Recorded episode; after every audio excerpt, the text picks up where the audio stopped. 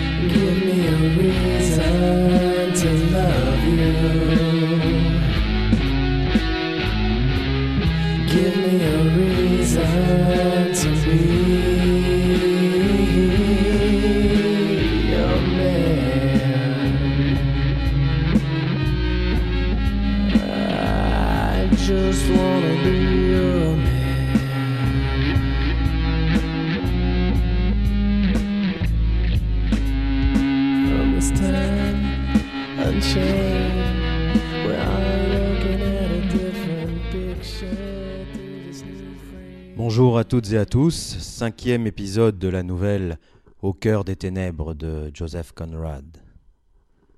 Continuant sa lente progression, sa lente remontée du fleuve, Charlie Marlowe dirige son vapeur avec précision en vrai marin qu'il est.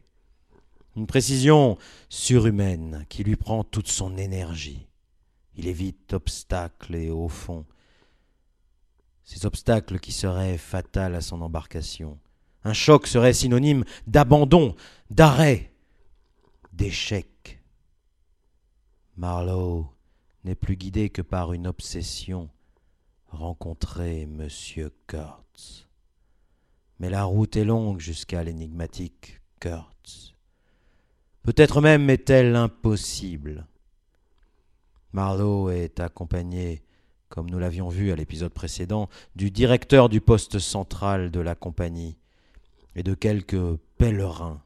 Je mets pèlerin entre guillemets euh, parce que c'est quand même un drôle de pèlerinage. Les pèlerins à l'écoute d'un cri provenant de la jungle. Ce cri dépeint par Conrad comme un écho d'infinie tristesse. Ces pèlerins étaient remplis d'effroi. Le bateau était immobilisé dans le brouillard. Bon voyage au cœur des ténèbres.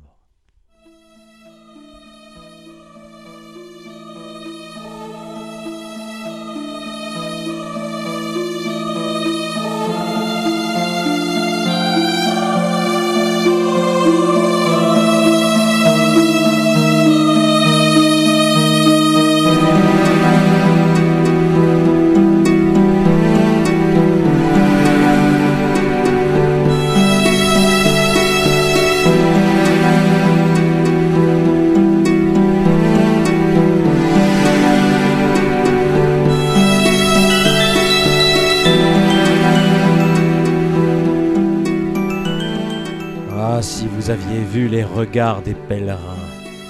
Ils n'avaient pas le cœur à ricaner, ni même à m'injurier. Mais je crois bien qu'ils pensaient que j'étais devenu fou.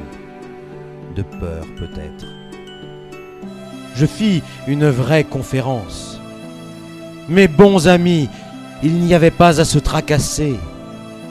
Faire le guet Eh bien, vous pouvez croire que je surveillais le brouillard en quête de signes qu'il se levait, comme un chat guette une souris. Pour toute autre chose, nos yeux ne nous étaient pas plus utiles que si nous avions été ensevelis sous des kilomètres d'ouate. Et on en avait la sensation étouffante, chaude, suffocante. En outre, tout ce que je disais bien que cela, plut, cela pût paraître extravagant, était simplement vérité de fait.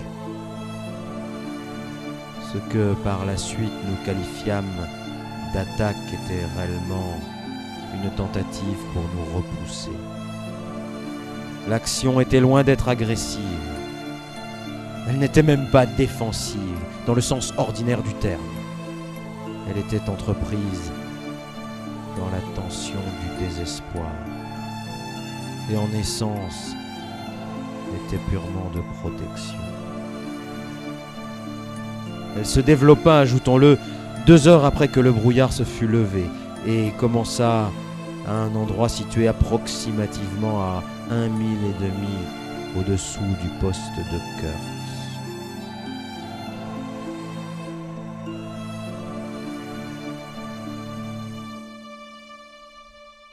Nous avions tourné une boucle, barbotante et vasouillant, quand je vis un îlot, une simple motte herbeuse d'un vert vif au milieu du fleuve. C'était la seule chose de son espèce. Mais quand le cours s'ouvrit plus largement, je vis que cela formait la tête d'un long banc de sable, ou plutôt d'une chaîne de plaques de surface, qui s'allongeait au milieu du fleuve. Elles étaient délavées, au ras de l'eau, et l'ensemble était tout juste visible dessous, exactement comme comme l'échine d'un homme se voit courant à mi-dos sous la peau. Ainsi, pour autant que je puisse voir, je pouvais passer à leur droite ou à leur gauche. Je ne connaissais bien entendu ni l'un ni l'autre chenal. Les berges paraissaient assez semblables, la profondeur semblait la même. Mais comme j'avais été informé que le poste était sur la rive occidentale, je mis naturellement le cap sur le passage ouest. Nous n'y étions pas plus tôt engagés que je me rendis compte qu'il était bien plus étroit que je n'avais supposé. À notre gauche était le haut fond ininterrompu et à notre droite une haute berge abrupte à couverture dense de buissons. Au-dessus de la brousse, les arbres se dressaient en rangs serrés. Les rameaux surplombaient massivement le courant et de loin en loin une grosse branche s'allongeait, rigide, sur le fleuve. Nous étions maintenant avancés dans l'après-midi, la face de la forêt était sombre et une large bande d'ombre était déjà descendue sur l'eau. Dans cette ombre, nous poussions de l'avant, très lentement, vous vous en doutez. J'obliquais fort vers la rive car c'est là que, que l'eau était la plus profonde, comme me le disait la perche de sondage. L'un de mes amis affamés et endurant sondait sondait à l'avant exactement sous moi. Ce vapeur était fait comme un chaland ponté. Sur le pont se dressaient deux petits roofs avec des portes et fenêtres. La chaudière était sur l'avant et les machines en plein arrière.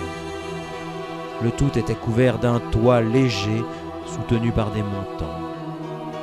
La cheminée dépassait au travers et devant la cheminée une petite cabine bâtie de planches légères servait au pilotage. Elle contenait une couchette, deux pliants et une carabine chargée Martini Henry à côté dans un coin, une table minuscule et, et la roue. Elle avait une large porte par devant et un grand volet de chaque côté. Tout cela était toujours grand ouvert naturellement. Je passais mes journées perché là-haut, à l'extrême avancée de ce toit, devant la porte. La nuit, je dormais ou j'essayais sur cette couchette. Un noir athlétique appartenant à quelque tribu de la côte et instruit par mon pauvre prédécesseur était le timonier. Il était paré d'une paire d'anneaux d'oreilles en cuivre, portait un pagne d'étoffe bleue de la taille aux chevilles et, et se tenait en prodigieuse estime. C'était le sot le plus capricieux que j'ai jamais vu. Il barrait à vous époustoufler quand vous étiez là. Mais s'il vous perdait de vue, il devenait instantanément la proie d'une panique abjecte et laissait cet éclopé de vapeur lui faire la loi en une minute. Je regardais le piquet de sondage et j'étais fort mécontent d'en voir un peu plus hors de l'eau à chaque essai. Quand je vis mon sondeur lâcher le travail d'un seul coup et et s'allonger à plat sous le pont, sans même prendre la peine de haler son piquet. Il le tenait toujours, cependant, et le laissait traîner dans l'eau. En même temps, le chauffeur que je voyais aussi sous moi s'assit brusquement devant son foyer et courba la tête. J'étais stupéfait.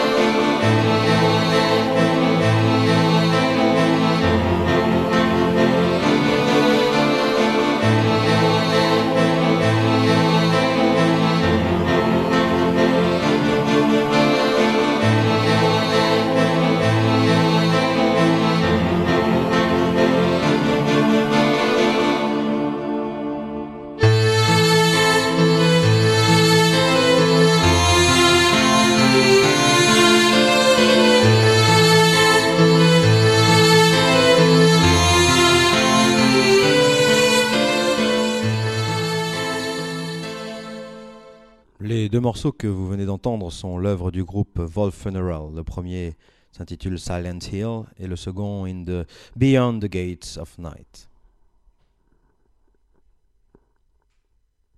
Puis, il fallut que je regarde le fleuve en toute hâte.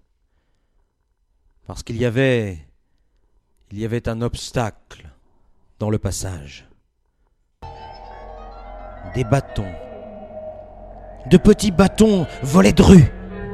Ils me sifflaient devant le nez, ils tombaient devant moi, ils frappaient derrière moi contre ma cabine de pilotage. Tout ce temps, le fleuve, la côte, les bois étaient fort paisibles, parfaitement paisibles. Je n'entendais que le lourd battement de la roue arrière éclaboussant l'eau et le tambourinage de ces objets. Nous doublâmes l'obstacle gauchement. Des flèches, par Dieu On nous tirait dessus Je rentrais vite fermer le volet du côté terre.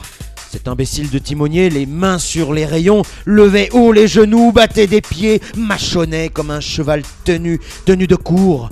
Le diable l'emporte. Nous zigzaguions à dix pieds de la rive.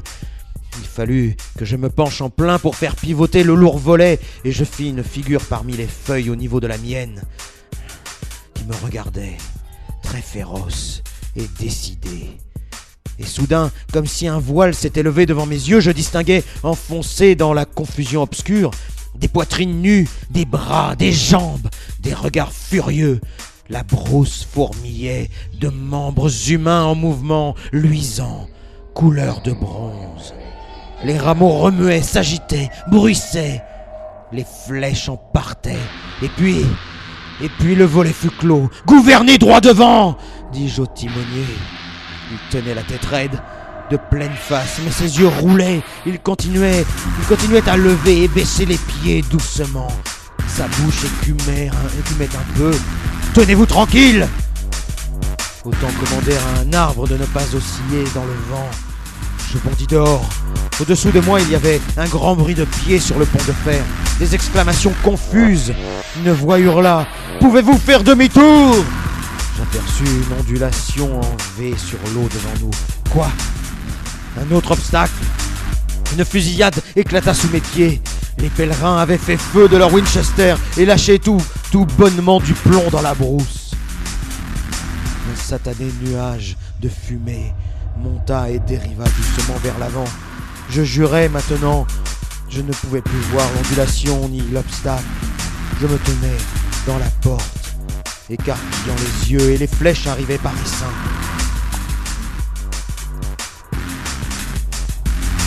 Elles étaient peut-être empoisonnées, mais, mais elles n'avaient pas l'air bonnes à tuer un chat. La brousse se mit à hurler. Nos coupeurs de bois poussèrent un cri de guerre. La détonation d'une carabine, droit derrière mon dos, m'assourdit. Je regardais par-dessus mon épaule, et la cabine de pilote était encore pleine de bruit et de fumée quand je fis un bond vers la roue. Cet idiot de nègre avait tout lâché pour ouvrir le grand volet et actionner la Martini Henry. Il se tenait devant la large ouverture, les yeux écarquillés, et je lui, criais de revenir, tandis que je rectifiais l'inflexion soudaine du vapeur. Il n'y avait pas la place de tourner comme... Même si je l'avais voulu. L'écueil était quelque part très proche devant... devant cette maudite fumée. Il n'y avait même pas de temps à perdre. De sorte que je ne pus que serrer la rive. Serrer la rive en plein là, là où je savais que l'eau était profonde. Nous frôlions lentement les buissons surplombants. Dans un tourbillon de branchages cassés et de feuilles volantes, la fusillade en bas tourna court, comme j'avais prévu qu'elle ferait quand les chargeurs seraient vides. Je rejetai la tête en arrière quand une lueur, une lueur sifflante traversa la cabine de pilotage, entra par le trou d'un volet et, sortant par l'autre. Mon regard au-delà de ce timonier fou qui brandissait la cabine vide et braillait vers la côte, vit des formes vagues d'hommes qui couraient courbés, courbés en deux, sautant, glissant, distincts, partiels, évanescents. Quelque chose d'épais parut dans l'air devant le volet.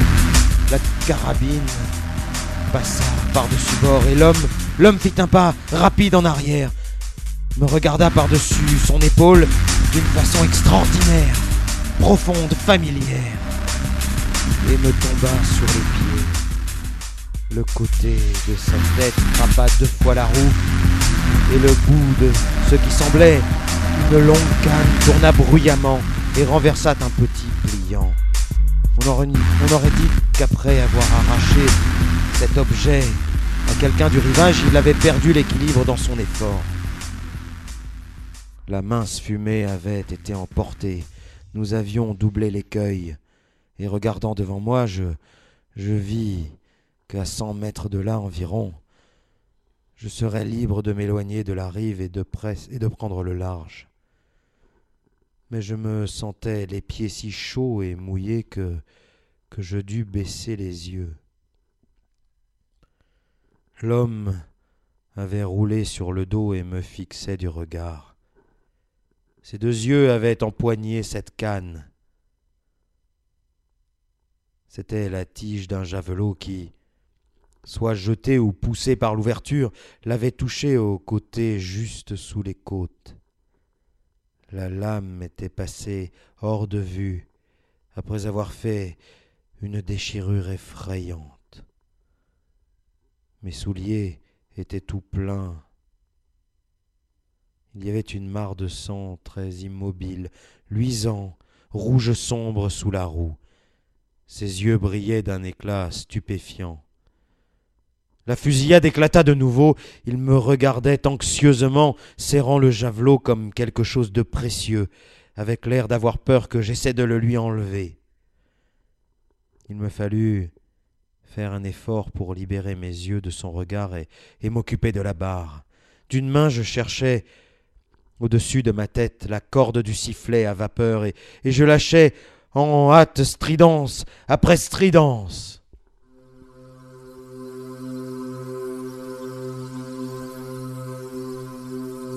Le tumulte de braillements coléreux et guerriers fut aussitôt arrêté.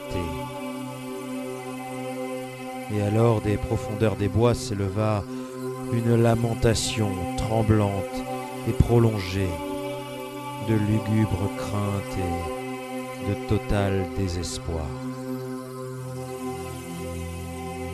Tel qu'on l'imaginerait suivant la perte du dernier espoir sur la terre. Il y eut une grande agitation dans la brousse. L'averse de flèches s'arrêta. Quelques coups de feu s'égrenèrent, sonores puis... puis ce fut le silence, dans lequel le battement languide de la roue arrière m'arrivait distinctement à l'oreille. Je mis la barre à tribord, à tribord toute, au moment où le pèlerin en pyjama rose, en sueur et très agité, apparaissait dans la porte. Le directeur m'envoie. Grand Dieu les yeux fixés sur le blessé. Les deux blancs que nous étions se tenaient au-dessus de lui, et son regard brillant et interrogateur nous enveloppait tous les deux. Ma foi, semblait sur le point de nous poser une question en langue intelligible. Mais, mais il mourut sans proférer un son, sans bouger un membre, sans con- contracter un muscle. Seulement au tout dernier moment, comme en réponse à quelques signes que nous ne pouvions pas voir, à quelques murmures que nous ne pouvions pas entendre, il fronça fortement le sourcil, ce qui donna à la noirceur de son masque de mort une expression inimaginablement sombre, préoccupée, menaçant. L'éclat du regard interrogateur fit bientôt place à une absence vitreuse. Savez-vous gouverner? demandai-je vivement à l'agent. Il parut très incertain, mais je lui empoignai le bras et, et il comprit aussitôt que j'avais décidé qu'il gouvernerait en tout état de cause. À dire vrai, j'avais un besoin maladif de changer de souliers et de chaussettes. Il est mort murmura le type, immensément impressionné. Sans nul doute, dis-je, tirant comme un fou sur les lacets. Et entre nous, je suppose que Monsieur Kurtz est mort aussi à présent.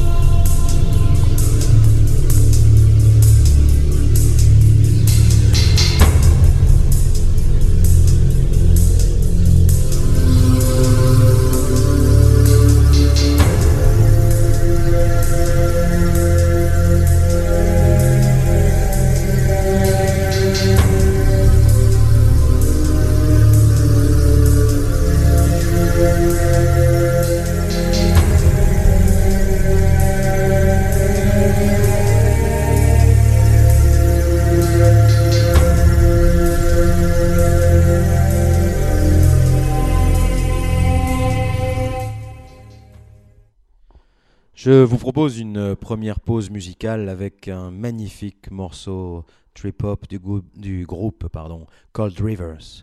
Le morceau s'intitule Saint-Denis.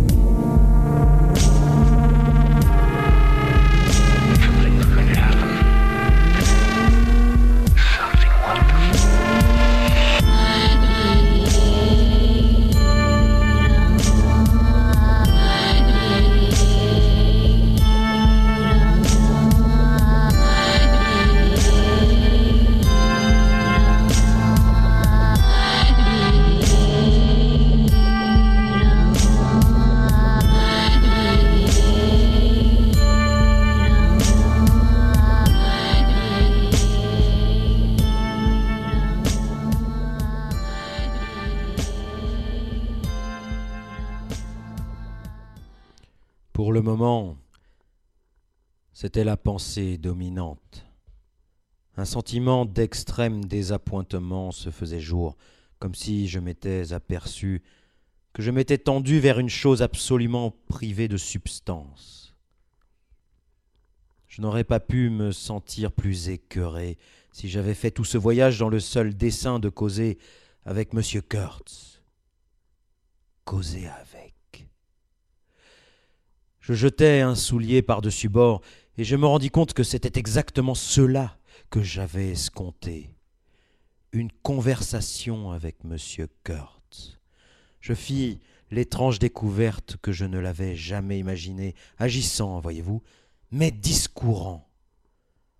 Je ne me dis pas maintenant je ne le verrai jamais, ou maintenant je ne lui serrerai jamais la main, mais mais maintenant je ne l'entendrai jamais. L'homme se présentait comme une voix. Ce n'est pas bien sûr que, je ne l'ai pas rattaché à quelque forme d'action. Ne m'avait-on pas dit, sur tous les tons de la jalousie et de l'admiration, qu'il avait ramassé, échangé, escroqué ou, ou volé plus d'ivoire que tous les autres agents réunis? Ce n'était pas la question. La question était que, que c'était un être doué et que de tous ses dons, celui qui ressortait de façon prééminente, qui, qui comportait le sens d'une présence réelle, c'était son aptitude verbale, ses paroles, le don d'expression, déconcertant, illuminant, le, plus exalté et le plus méprisable, le flot battant de lumière ou, ou de flux trompeurs émané du cœur, du cœur de ténèbres impénétrables. L'autre soulier vola à l'adresse du dieu démon de ce fleuve. Je pensais, par Dieu, tout est fini. Nous arrivons trop tard.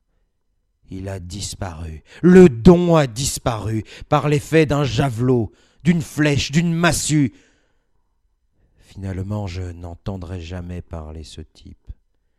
Et ma tristesse participait d'une stupéfiante extravagance d'émotion tout à fait du même ordre que, celle que j'avais remarquée dans la, hurle, dans la tristesse hurlante de ces sauvages de la brousse. Je n'aurais pu ressentir pire désolation ni pire solitude si je m'étais vu dérober une croyance ou si j'avais manqué ma destinée. Pourquoi, pourquoi soupirer si détestablement quelqu'un? Absurde? Bon, bon, absurde. Seigneur, ne faut-il jamais... Allez, allez, passez-moi du tabac.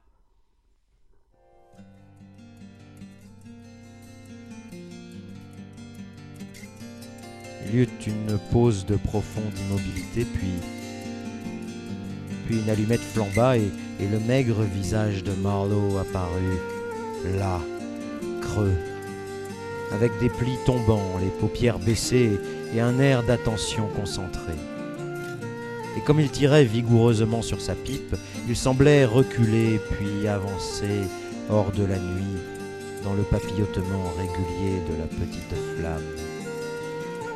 L'allumette s'éteignit. Absurde s'écria Marlowe. C'est le pire d'essayer de raconter. Vous voilà tous amarrés chacun à, de bonnes adresses, comme un rafio à ses deux encres, un boucher à un coin de rue, un agent de police à l'autre. Bon appétit, température normale. Vous entendez bien? Normale, d'un bout de l'année à l'autre. Et vous dites absurde. Au diable l'absurde. Absurde? Mes chers garçons, que pouvez-vous attendre d'un homme qui, parce qu'il a ses nerfs, vient de flanquer par-dessus bord une paire de souliers neufs. Maintenant que j'y pense, je suis bien surpris de, n'avoir pas versé des larmes. Je suis, tout considéré, fier de ma force d'âme. J'étais touché à vif à l'idée que, que j'avais perdu le privilège inestimable d'écouter le talentueux cœur.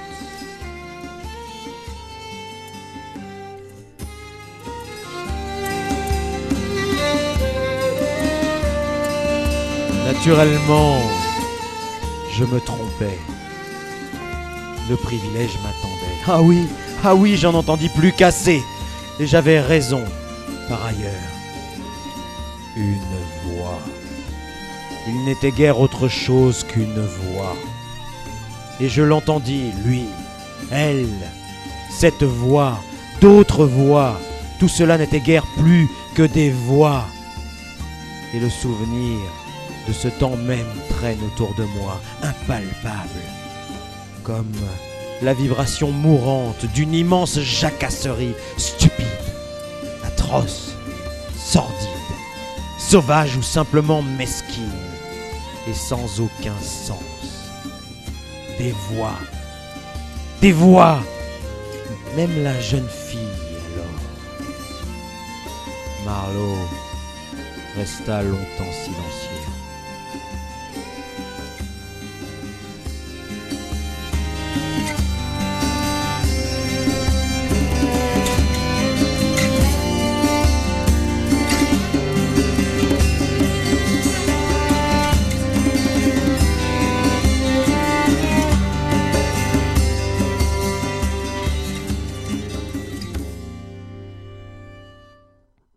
J'ai fini par exorciser le fantôme de ses talents, par un mensonge, reprit-il soudain. La jeune fille, hein? Ai-je parlé d'une jeune fille? Ah, elle est en dehors du coup, complètement. Elles, les femmes, veux-je dire, sont hors de cause, doivent l'être. Il faut les aider à rester dans le beau monde qui est le leur, de peur que le nôtre se gâte plus. Ah, il fallait qu'elles soient en dehors. Si vous aviez entendu le corps déterré de Monsieur Kurtz dire Ma promise, vous auriez senti immédiatement à quel point elle était hors du coup. Et le noble os frontal de Monsieur Kurtz. On dit que le che- les cheveux continuent à pousser parfois, mais ce, ce, ce spécimen portait une calvitie impressionnante. La brousse l'avait, l'avait tapoté sur la tête et, et voici, c'était comme une boule, une boule d'ivoire. Elle l'avait caressé et voilà, il s'était flétri. Elle l'avait pris, aimé, étreint, était entré dans ses veines, avait consumé sa chair, avait soudé leurs âmes par les cérémonies inimaginables de quelque initiation diabolique. Il était son favori, gâté et choyé. De l'ivoire Je crois bien. Des tas, des piles. Le vieil abri de Pisé en était bourré à éclater. On aurait pensé qu'il ne restait pas une seule défense sur pied ou en terre dans tout le pays. Surtout fossile, avait observé le directeur critique. Il n'était pas plus fossile que moi, mais il l'appelle fossile quand il est déterré. Il appert que ces nègres enterrent parfois les défenses, mais, mais évidemment, il n'avait pas pu, n'avait pas pu enterrer ce lot assez profondément pour sauver Monsieur Kurtz de son destin. Nous en remplîmes le vapeur et il fallut en empiler une quantité sur le pont, de sorte qu'il put le voir et en jouir tant qu'il put voir, car, il garda son appréciation de, cette faveur jusqu'au bout. Il fallait l'entendre dire Mon ivoire Ah oui, oui, je l'ai entendu. Ma promise, mon ivoire, mon poste, mon fleuve, mon. Tout était à lui. J'en retenais mon souffle dans l'attente d'entendre la brousse partir d'un prodigieux éclat de rire qui, qui serait à secouer les étoiles fixes en leur lieu. Tout était, tout était à lui. Mais c'était une bagatelle. Le point, c'était de savoir à quoi, lui, il appartenait. Combien de puissance des ténèbres le revendiquait pour l'heure. C'était la réflexion qui vous faisait frémir tout entier. C'était C'était impossible. Et ce n'était pas non plus salutaire de se risquer à l'imaginer. Il occupait un siège élevé parmi les diables de cette terre.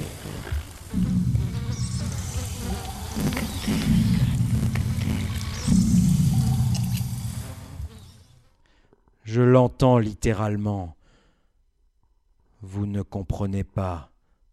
Comment feriez-vous? Avec du pavé solide sous les pieds, entouré de bons voisins, prêts à vous applaudir ou à vous tomber dessus, allant à pas compter du boucher à l'agent de police, dans la sainte terreur du scandale, de la potence ou de la maison de fous. Comment imagineriez-vous la région précise des premiers temps, où la démarche sans entrave d'un homme peut l'entraîner en passant par la solitude La solitude absolue, sans agent de police, par le silence, le silence absolu où ne s'entend nulle voix de bons voisins, d'avertissement chuchoté touchant l'opinion publique. Ces petites choses font toutes une énorme différence. En leur absence, il faut retomber sur sa force intérieure, sur sa propre capacité de fidélité. Naturellement, il se peut qu'on soit trop sot pour se fourvoyer, trop obtus pour savoir seulement qu'on est assailli par les puissances des ténèbres. Je présume qu'un sot n'a jamais marchandé son âme au diable. Le sot est trop sot, ou le diable est trop diabolique, je ne sais. Ou il se peut que vous soyez un être si formidablement exalté que vous resterez absolument sourd et aveugle à tout sauf au céleste visible et audible. Alors la terre pour vous n'est qu'un lieu où vous tenir, et que cet état soit pour votre perte ou votre profit, je ne me prononcerai pas. Mais la plupart d'entre nous ne sont ni l'un ni l'autre. La terre pour nous est un lieu où vivre, où il faut se faire à des spectacles, des bruits, des odeurs aussi, bon Dieu. Respirer de l'hippopotame mort, pour ainsi parler, et ne pas être contaminé. Et c'est là, voyez-vous, qu'on trouve sa force, la foi en sa capacité de creuser de modestes trous pour y enterrer la camelote, son pouvoir de dévouement, non à soi-même, mais, mais à un labeur obscur, éreintant, et c'est rudement difficile. Notez bien, je n'essaie pas d'excuser ou même d'expliquer. J'essaie de me rendre raison de Monsieur Kurtz, de l'ombre de Monsieur Kurtz, ce spectre initié de l'ultime nulle part, m'honora de ses stupéfiantes confidences avant de disparaître absolument. C'est qu'il pouvait me parler anglais. Le Kurtz originel avait été élevé en partie en Angleterre et, comme il eut la bonté de le dire, ses, sympa- ses sympathies allaient, allaient où il fallait. Sa mère était à demi anglaise, son père était à demi français. Toute l'Europe avait contribué à la création de Kurtz. Et par degrés, j'appris que, comme c'était tout indiqué, l'Association internationale pour la suppression des coutumes sauvages lui avait confié la préparation d'un rapport pour sa gouverne future. Et de plus, il l'avait écrit. Je l'ai vu, je l'ai lu. Il était éloquent, vibrant d'éloquence, mais trop tendu à mon sens. 17 pages d'écriture serrée, il en avait trouvé le temps. Mais ce dut être avant que ses, disons, ses nerfs se détraquent. Lui faisant présider certaines danses nocturnes, couronnées par des rites inavouables qui, pour autant que j'ai pu le comprendre, ce que j'ai entendu malgré moi à diverses reprises, lui était fait. Vous saisissez à lui, Monsieur Kurz. Mais c'est un beau morceau d'écriture. Le paragraphe d'ouverture, toutefois, à la lumière d'informations ultérieures, me frappe maintenant comme de mauvais augure. Il commence par l'argument que nous autres blancs, du point de développement auquel nous sommes arrivés, doivent nécessairement leur apparaître aux sauvages comme une classe d'êtres surnaturels. À notre approche, ils perçoivent une puissance comme d'une déité, etc. Par le simple exercice de notre volonté, nous pouvons exercer un pouvoir bénéfique, pratiquement sans limite, etc. De ce point, il s'élevait et m'entraînait. La péroraison était magnifique, bien que difficile à se rappeler, comme vous pensez. Elle me donnait l'idée d'une immensité exotique gouvernée par une auguste bienfaisance. Elle me donna des picotements d'enthousiasme. C'était là le pouvoir sans borne de l'éloquence, des mots, des mots nobles et brûlants.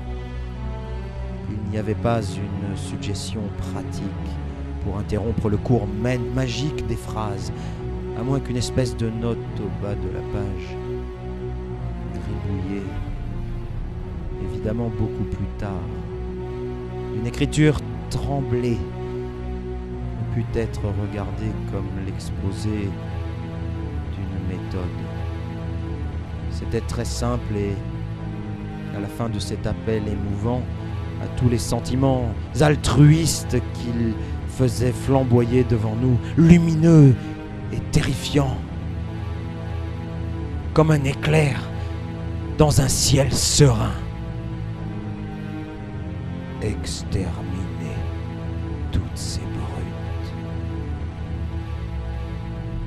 curieux de la chose, c'est qu'il avait apparemment oublié complètement ce précieux post-scriptum, car plus tard, quand en un sens il revint à lui, il m'adjura à maintes reprises de prendre bien soin de mon mémoire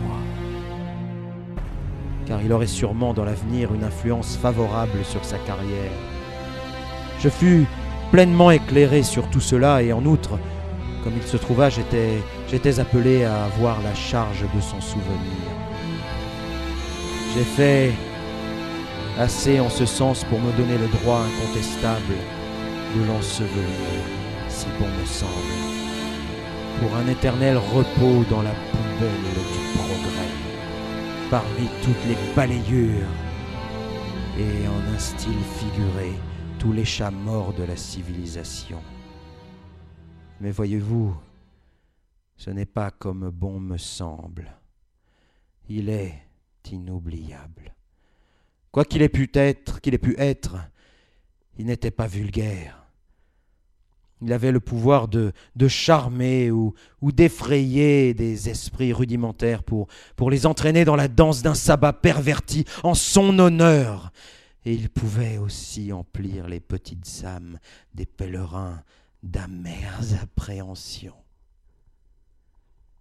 Il eut, il eut au moins un, ami dévoué, et il avait séduit une âme au monde qui n'était ni rudimentaire ni entachée d'égoïsme.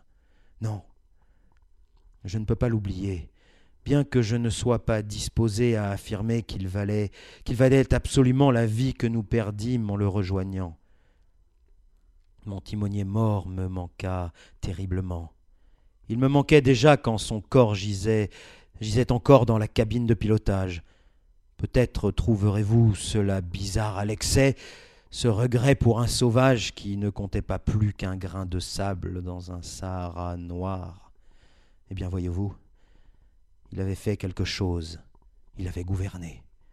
Des mois, je l'avais eu à ma disposition, une aide, un instrument. C'était une sorte de collaboration. Il gouvernait pour moi. J'avais à veiller sur lui, j'étais préoccupé de ses, insuffisances. Et ainsi un lien subtil s'était créé, dont je ne pris conscience que, quand il fut soudain brisé.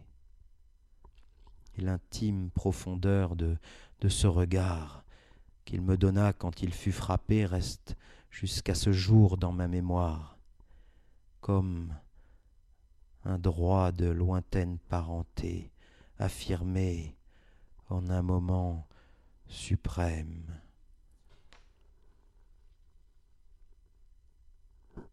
Je vous propose une, pause musicale.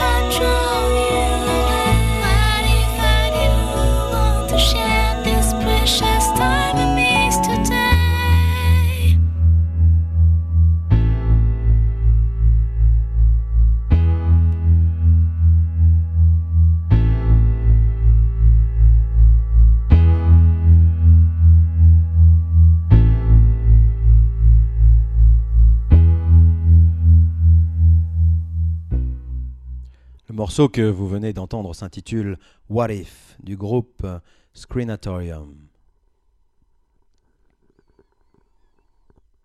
Pauvre sot, ce timonier. S'il avait seulement laissé tranquille ce volet, s'il n'avait pas d'empire sur lui-même, pas d'empire, tout comme Kurtz. Un arbre oscillant dans le vent. Dès que j'eus mis une paire de pantoufles sèches, je le traînais dehors, après avoir d'abord arraché le javelot de son flanc. Une opération que j'accomplis, je dois l'avouer, les yeux bien fermés. Ses talons sautèrent par-dessus le petit seuil et ses épaules étaient serrées contre ma poitrine. Je l'étreignais par derrière, désespérément. Ah, ah, il était lourd, lourd, plus, plus lourd comme au monde. Je crois bien. Puis sans cérémonie, je le balançai par-dessus bord. Le courant le saisit comme s'il eût été un brin d'herbe, et, je vis le corps rouler deux fois sur lui-même avant de le perdre de vue à jamais.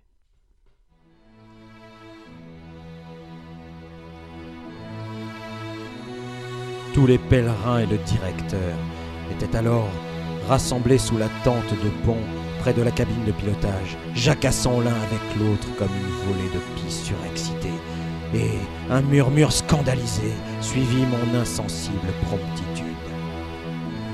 Pourquoi il voulait rester encombré de ce corps, je, n'ai pas, je n'ai pas idée. Pour l'embaumer peut-être. J'avais aussi entendu un autre murmure, très menaçant, en bas sur le pont. Mes amis les coupeurs de bois étaient également scandalisés et avec une meilleure apparence de raison. Quoique je doive dire que la raison même était tout à fait inacceptable. Ah, tout à fait. J'avais résolu que si feu mon timonier devait être mangé, ce ne serait que par les poissons. Il avait été de son vivant un très piètre timonier, mais maintenant qu'il était mort, il aurait pu devenir une tentation de premier ordre, et peut-être la cause de quelque commotion redoutable. En outre, j'avais hâte de prendre la barre, l'homme au pyjama rose s'avérant désespérément empoté à ce travail. Je le fis donc dès que ces simples funérailles furent achevées. Nous marchions à vitesse réduite, nous tenant bien au milieu du courant, et j'écoutais la conversation autour de moi. Ils avaient renoncé à Kurtz. Ils avaient renoncé au poste. Kurtz était mort, et le poste avait brûlé, et ainsi de suite. Le pèlerin au poil roux ne, se tenait pas de penser qu'au moins ce pauvre Kurtz avait été vengé comme il fallait. Dites donc, on a dû en faire un beau massacre de ces types dans la brousse, hein? Hein? Qu'en pensez-vous, dites donc Il en dansait. Le petit salaud de rouquin sanguinaire. Il avait failli s'évanouir en voyant le blessé. Je ne pus m'empêcher de dire Vous avez fait un beau volume de fumée en tout cas. J'avais vu à la manière dont le haut des buissons bruissait et volait que presque tous les coups avaient porté trop haut. On ne peut rien toucher si on n'a pas visé et si on ne tire pas de l'épaule. Mais ces bons hommes tiraient de la hanche les yeux fermés. La retraite, je le soutenais, et j'avais raison, avait été causée par les appels stridents du sifflet. Là-dessus, ils en oublièrent Kurtz et ils se mirent à me brailler dessus avec des protestations indignes. Directeur, qui se tenait près de la roue, murmurait d'un ton de confidence qu'il importait d'être passé bien en aval avant la tombée de la nuit au plus tard, quand je vis à distance un éclaircissement sur la rive et le contour d'une sorte de construction. Qu'est-ce que c'est D'étonnement, le directeur frappa dans ses mains. Le poste s'écria-t-il. Je me rapprochai aussitôt, toujours à vitesse réduite.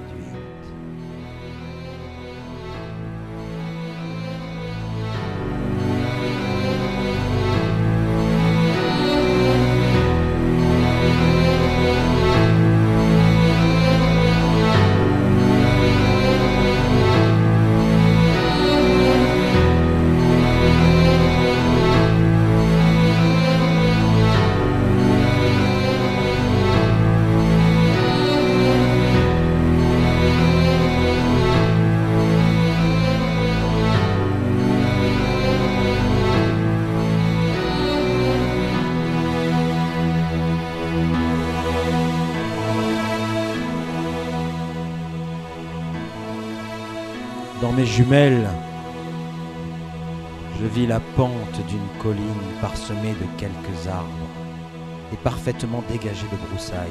Un long bâtiment décrépit au sommet était à demi enseveli dans les hautes herbes. Les grands trous du toit pointu bâillaient noirs vus de loin. La jungle et les bois faisaient le fond.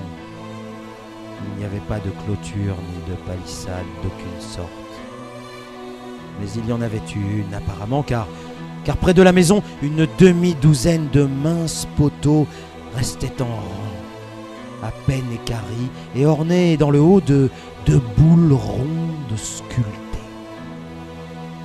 Le treillage, ou quoi qu'il ait pu y avoir entre eux, avait disparu. Naturellement, la forêt encerclait le tout. La rive était libre, et sur le bord, je vis un blanc, je vis un blanc, sous un chapeau en roue de charrette, faisant avec persistance des appels du bras tout entier. Examinant la lisière de la forêt au-dessus et au-dessous, j'étais presque sûr que je voyais des mouvements, des formes humaines qui glissaient çà et là. Je bordais prudemment, puis j'arrêtais les machines et je laissais dériver.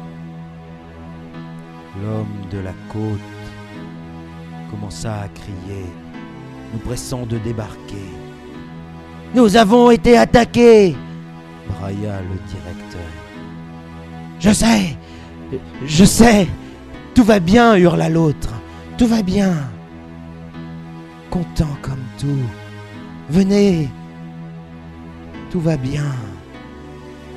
Je me réjouis.